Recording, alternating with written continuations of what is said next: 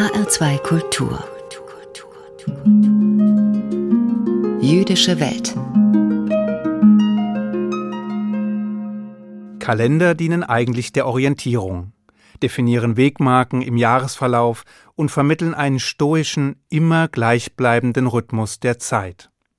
Wenn man als Nichtjude allerdings auf einen jüdischen Kalender stößt, wird es kompliziert. Versucht man nämlich all die jüdischen Feiertage auf den weltlichen Kalender zu übertragen, wird schnell auffallen, dass diese von Jahr zu Jahr variieren, dass sie also immer wieder auf andere Tage fallen. Mit Ausnahme des Schabbat natürlich, denn der kehrt ja von Woche zu Woche wieder. Warum das so ist? Weil der jüdische Kalender ein Mondkalender ist, der weltliche aber ein Sonnenkalender. Das heißt, die Monate des jüdischen Kalenders haben 29 oder 30 Tage gegenüber den 30 oder 31 Tagen des allgemeinen Kalenders. Was wiederum bedeutet, dass ein jüdisches Jahr kürzer ist als ein Jahr des Sonnenkalenders. Es hat nur 354 Tage und ist damit also um ganze elf Tage kürzer. Kein Problem, denkt sich der multikulturell gebildete Bürger, dann ist das bei den Juden also so ähnlich wie bei den Moslems. Schließlich haben die ja auch einen Mondkalender, was in der Praxis bedeutet, dass die muslimischen Feiertage nach dem hiesigen Kalender jedes Jahr früher gefeiert werden, bis sie einmal komplett durchs Jahr gewandert sind. Bei uns Juden ist es leider nicht ganz so einfach, denn die meisten jüdischen Feiertage haben nicht nur einen religiös-historischen Hintergrund, sondern daneben auch einen landwirtschaftlichen Bezug, der sie mit einer bestimmten Jahreszeit verbindet. Sie können also nicht einfach kreuz und quer durchs Jahr wandern. Um Ihnen ein Beispiel zu geben. Pesach, das Fest des Auszugs der Israeliten aus Ägypten, ist zugleich ein Frühlingsfest und kann deshalb nicht im Herbst gefeiert werden.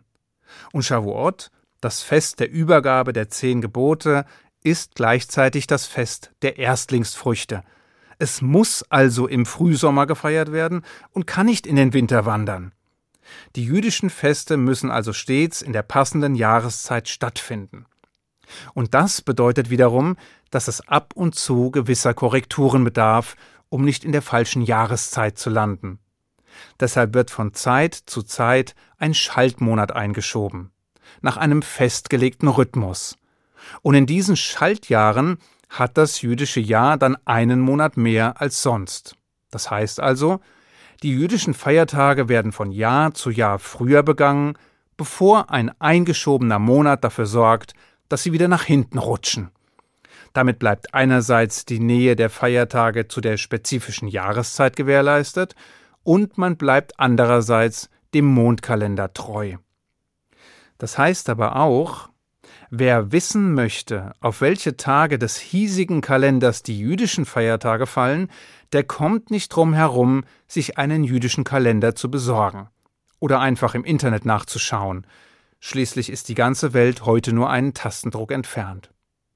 Wer nun allerdings glaubt, alle Hürden des jüdischen Kalenders gemeistert zu haben, der täuscht sich. Unbedingt zu beachten ist nämlich, dass bei uns Juden jeder Tag unseres Kalenders nach dem Sonnenuntergang des Vortages beginnt, also am Vorabend. Deshalb fängt der Schabbat auch nicht am Samstagmorgen an, sondern schon am Abend vorher, am Freitagabend. Wobei der Begriff Abend auch ziemlich flexibel gehandhabt werden muss, weil er sich nämlich am Einbruch der Dunkelheit orientiert. Und dunkel wird es im Winter bekanntlich früher als im Sommer. Da die kalendarischen Tage dadurch aber natürlich nicht länger oder kürzer werden, rückt das Festtagsende dann ebenfalls entweder auf den späten Nachmittag oder in die Nachtstunden. Diese Praxis geht zurück auf die frühen Jahre biblischer Zeit, konkret auf die Schilderung der Schöpfungsgeschichte, in der es am Ende eines jeden Tages heißt, und es ward Abend, und es ward Morgen, ein Tag. Und noch einmal im dritten Buch Moses, am Abend sollt ihr eure Feier halten, vom Abend bis zum Abend. Klingt das alles seltsam? Vielleicht, aber diese Praxis hat eben eine mehrere tausend Jahre lange Tradition, Und ehrlich gesagt ist der Brauch, den Tag um 0 Uhr nachts zu beginnen und zu beenden, nicht weniger seltsam. Vielleicht sogar noch viel seltsamer, wenn man mal darüber nachdenkt. Aber wer tut das schon? Doch Tag hin, Nacht her, es geht noch wilder. Oder wussten Sie, dass es für die Länge vieler Feste einen Unterschied macht, ob sie in Israel leben oder außerhalb Israels? Die meisten Feste werden außerhalb Israels nämlich einen Tag länger gefeiert als im heiligen Land selbst. Ja, sie werden damit sogar länger gefeiert, als es in der Torah selbst vorgeschrieben ist. Aber wie kann das sein? Und warum?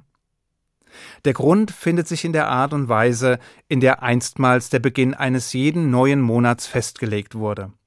Lange bevor es eine dauerhafte und bleibende Berechnungsgrundlage für die Bestimmung der jeweiligen Monate des jüdischen Kalenders gab, wurde ein jeder Monatsanfang vom Sanhedrin in Jerusalem ausgerufen.